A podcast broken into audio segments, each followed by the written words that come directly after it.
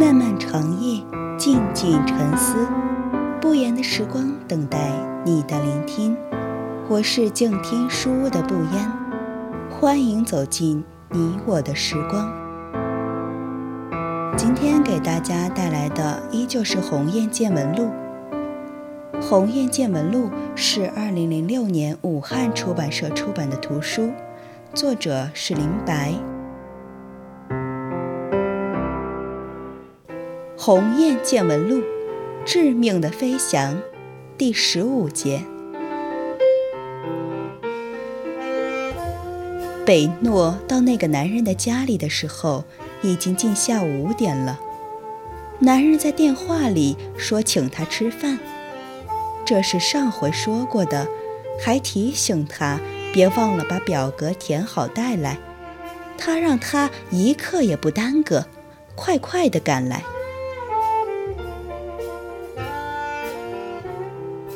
贝诺放下电话，发了一会儿愣。他把表格拿出来，又逐行看了一遍，然后开始慢慢化妆。化了一半，他才想到不应该为这个男人化妆。他在镜子里看到自己一只眼睛又深又黑，另一只眼睛灰暗无光。没有上唇膏的嘴唇，和已经铺了腮红的脸相比，显得格外苍白，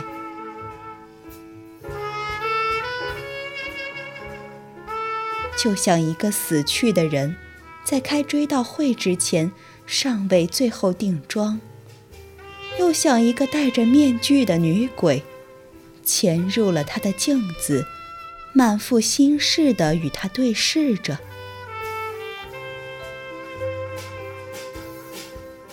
这时，北诺有些心神不宁。他胡乱地化完了妆，事实上，在很大程度上保留了那种未完成的怪诞的痕迹。这使他在后来的场景中，以这种女鬼的形象穿行在我们的故事中，然后。胡乱地捡起了一件鲜红的毛衣换上，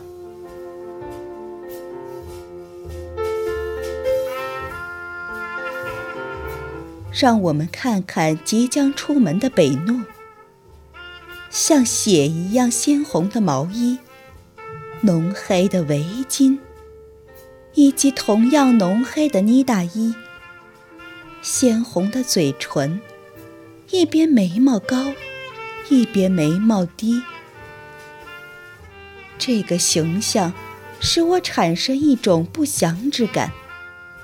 在这个初冬的下午，风从我的心脏穿过，冷彻全身。贝诺出门的时候觉得有些异样，他回过头来看了一下，房间里空荡荡的。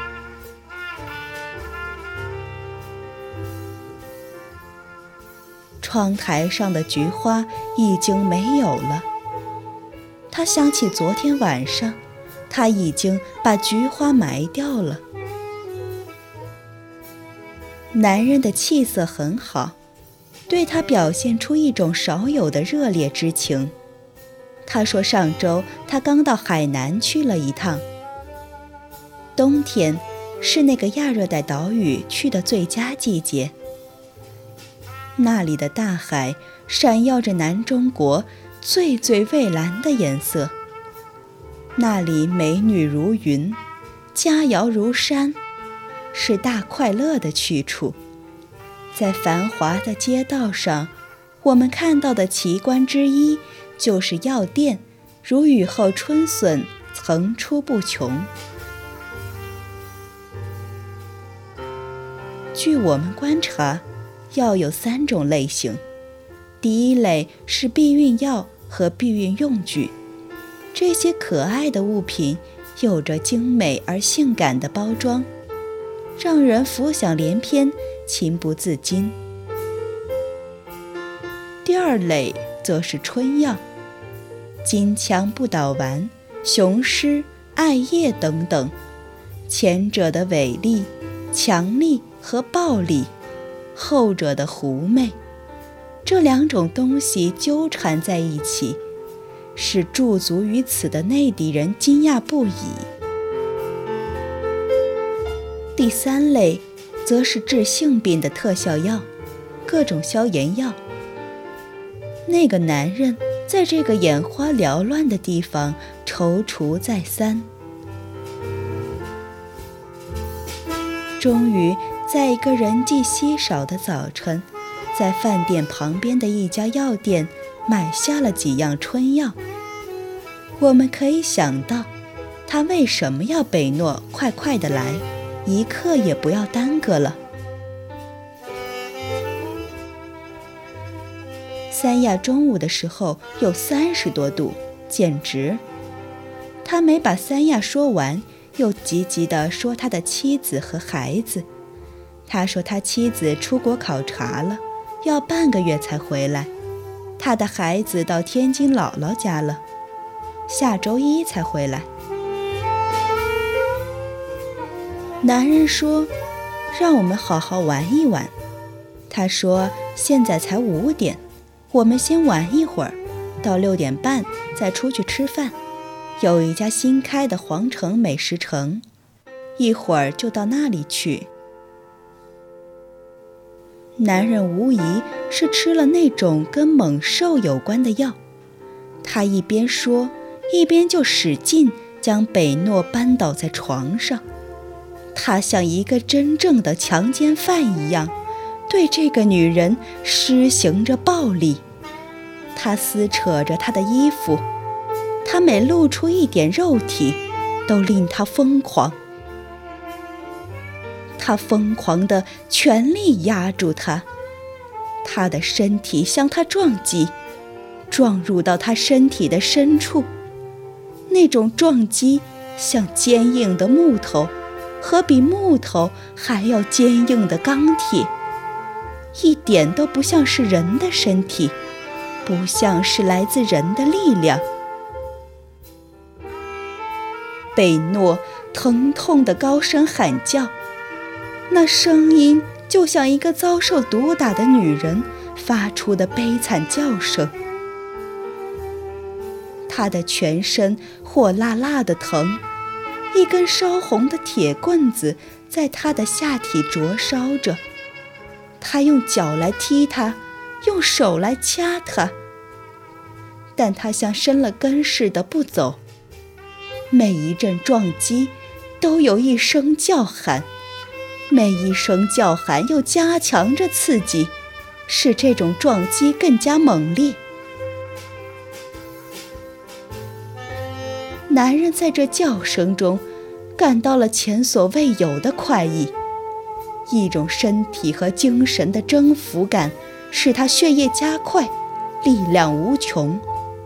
那个瞬间的快意，犹如君临天下。女人就是男人的天下，就是男人的国土。他在他之上，听起了他的身体。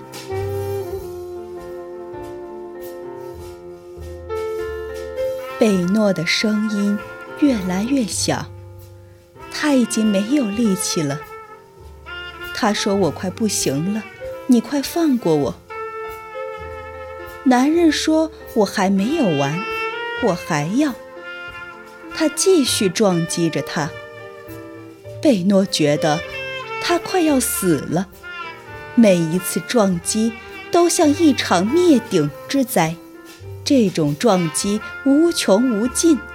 是他的深渊。不知过了多久，男人从他身上下来了。贝诺体力极度衰竭，他神思恍惚地躺着。男人说：“我累了，睡一会儿再去吃饭吧。”贝诺一点都不觉得饿，在睡梦中。他看到南霸天爬到他身上来了，他掰开他的嘴，把一杆枪塞到他的嘴里。他想把这枪弄出去，却怎么也弄不出去。这枪把一种稠乎乎、腥甜腥甜的东西注入他的嘴里，使他难受极了。他神思恍惚地醒过来，恍惚地觉得男人刚从他身上下来，重又睡去。他不明白自己为什么在这里，而天。怎么黑得这么浓重？他想起来自己好像没有吃饭。他又累又饿，身体轻飘飘的。他下了床，走到厨房。他一眼就看到了那把刀。《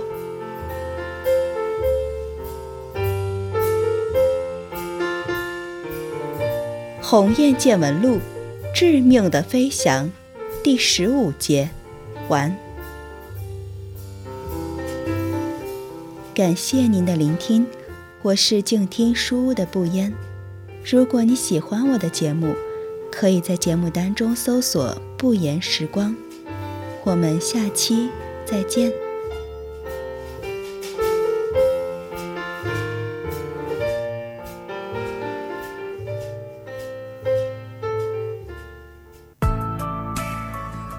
本节目由静听有声工作室出品，在公众微信搜索“静听有声工作室”或“我爱静听有声”的完整拼音，了解最新节目发布、歌单以及二零一五年的最新活动。